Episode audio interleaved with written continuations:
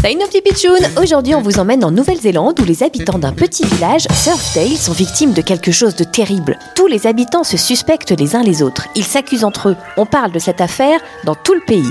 Venez, nous allons rencontrer Georges, l'un des habitants. Well, oh là là, les pitchouns. Je sais pas comment nous allons faire. Tous les habitants s'accusent les uns les autres, personne ne sait qui est le coupable, et c'est peut-être celui là-bas.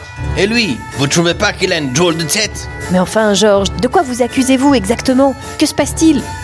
C'est à cause de ce que l'on trouve dans nos boîtes aux lettres, en fait. Ah bon? Mais vous trouvez quoi dans vos boîtes aux lettres? On retrouve des saucisses grillées avec un peu de sauce posée sur une tranche de pain de mie.